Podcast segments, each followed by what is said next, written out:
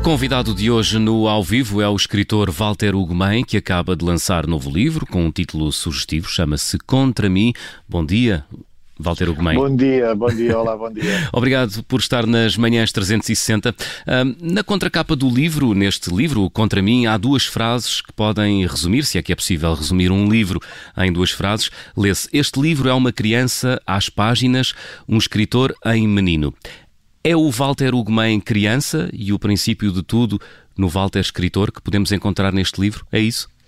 Sim, uh, este, antes de mais, obrigado, é um, é um, prazer estar a falar convosco. Uh, este, este livro é, é meio resultado de, deste, deste, tempo introspectivo da, da, pandemia e em que, eu, em que eu achei que necessitava de regressar a, um, a uma espécie de lugar, lugar eh, de essências, lugar de princípios.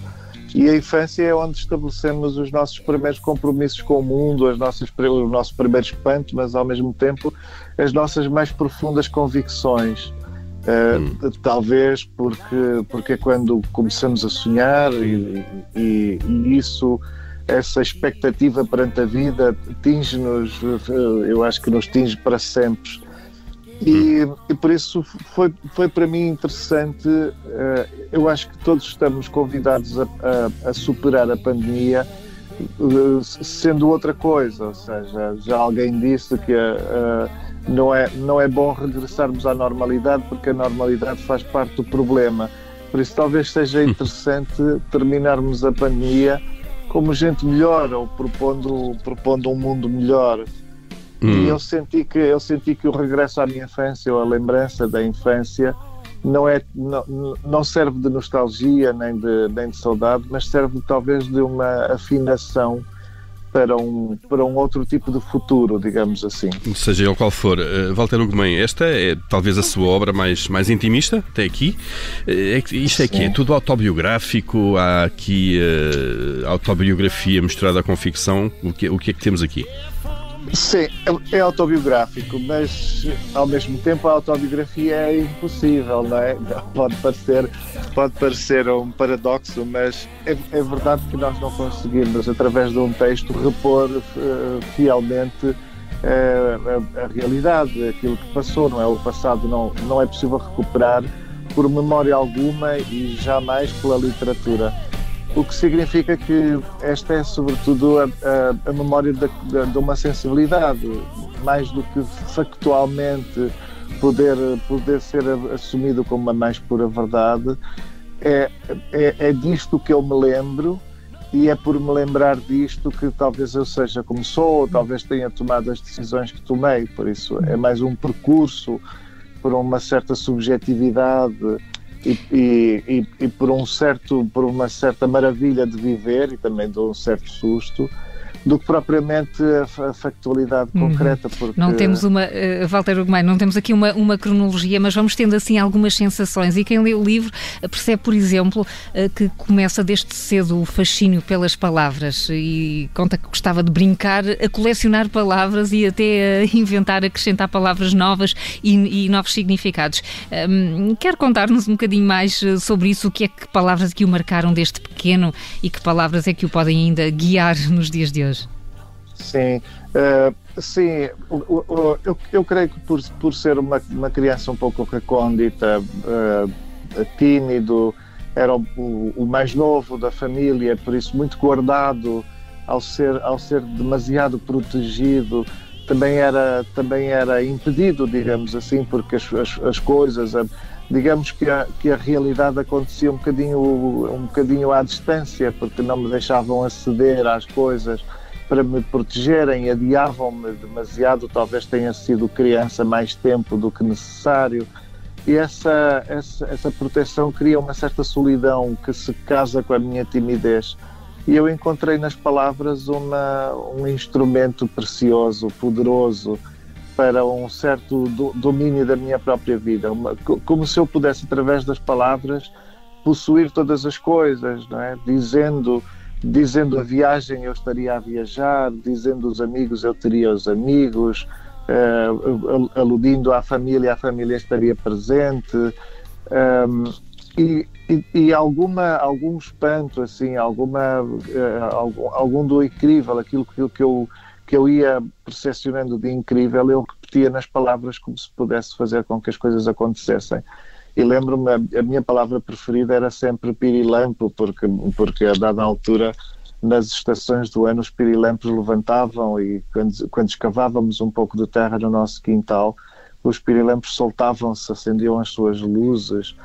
E isso era-me tão absolutamente impossível de acreditar que que a própria palavra era como se pudesse como se pudesse o, o papel como se pudesse a, a, coisa escrita ter ter também o seu a sua luz própria não é então havia havia assim um conjunto lembro-me de, do fascínio pela palavra brasileira bacana uhum. Uh, por, por, a dada altura um menino numa escola fala-me em faíscas, a partir daí eu achava que faísca era a palavra uma palavra que casava tão bem com a, imagem já mágica dos pirilampos.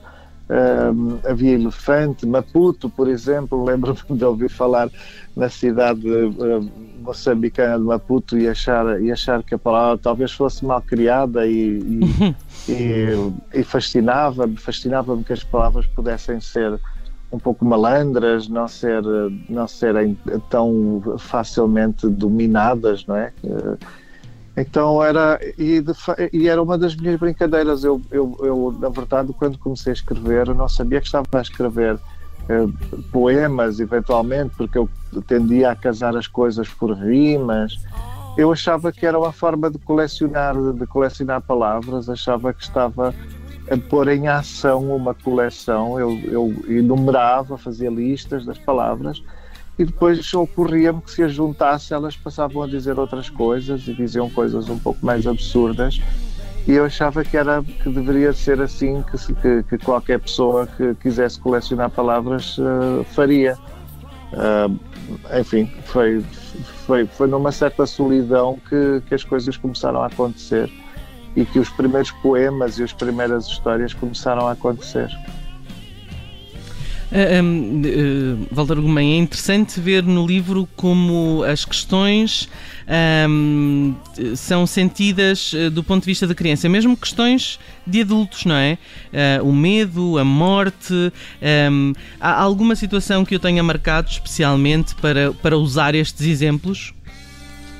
Sim, há várias coisas. Eh, eu, eu acho que há duas, há, há duas fraturas, digamos assim, na, na, minha infância, na minha vida, que me são propostas inelutavelmente, que é o facto de, de, de eu ter nascido em Angola, não ter memória disso e ao crescer ser constantemente chamado a essa realidade, ou seja, fazendo parte disso que se chama dos retornados, Uh, ainda que eu não tivesse, eu chego a Portugal uh, com dois anos e meio, por isso não, não tinha qualquer memória, não, não tinha qualquer conhecimento, digamos assim, do que seria Angola, mas uh, paulatinamente, quando as pessoas me fazem ver aqui e acolá de uma forma muito maldosa, inclusive, que, que eu tinha nascido numa terra negra, isso é muito estranho, porque é, eu, eu sinto a necessidade de, de, de construir uma evidência de, que, que, não existia para mim e de, e de justificar alguma coisa que, que, transcendia completamente o meu gesto. Não, não, não foi uma decisão minha nascer em Angola e eu, eu precisei de construir isso. Ao mesmo tempo, quando eu nasci, eu já tinha perdido um irmão e por isso a minha mãe e os meus pais tinham perdido um filho que eu nunca não conhecia, obviamente mas que eu precisei de incluir na família, ou seja, havia um ritual. Uh, o meu irmão teria morrido algum tempo antes de eu, de eu nascer, por isso era, era natural que, que os meus pais ainda ritualizassem muito aquela, aquele luto, digamos assim, e eu, como os meus irmãos, estávamos incluídos na necessidade de amar esse irmão que não que estava morto, que não existia. E isso deixou a marca profunda, ou seja, o, o, o, o precisar de me justificar diante de um povo, de uma cultura que, que, que devia ser a minha, mas que eu não conhecia, e ao mesmo tempo o, o, precisar de entender a morte muito depressa porque a morte já estava uhum. presente e já era possível. São todas essas experiências, Walter Ugumem, que nos uh, que fazem de nós uh, melhores ou piores pessoas. Muito obrigado por ter vindo às manhãs 360 ao, ao vivo desta sexta-feira. Obrigado, El. Muito obrigado.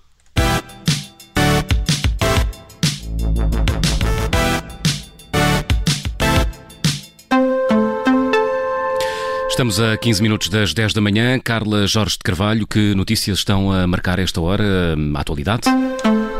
Obrigada por ter ouvido este podcast. Se gostou, pode subscrevê-lo, pode partilhá-lo e também pode ouvir a Rádio Observador online em 98.7 em Lisboa e em 98.4 no Porto.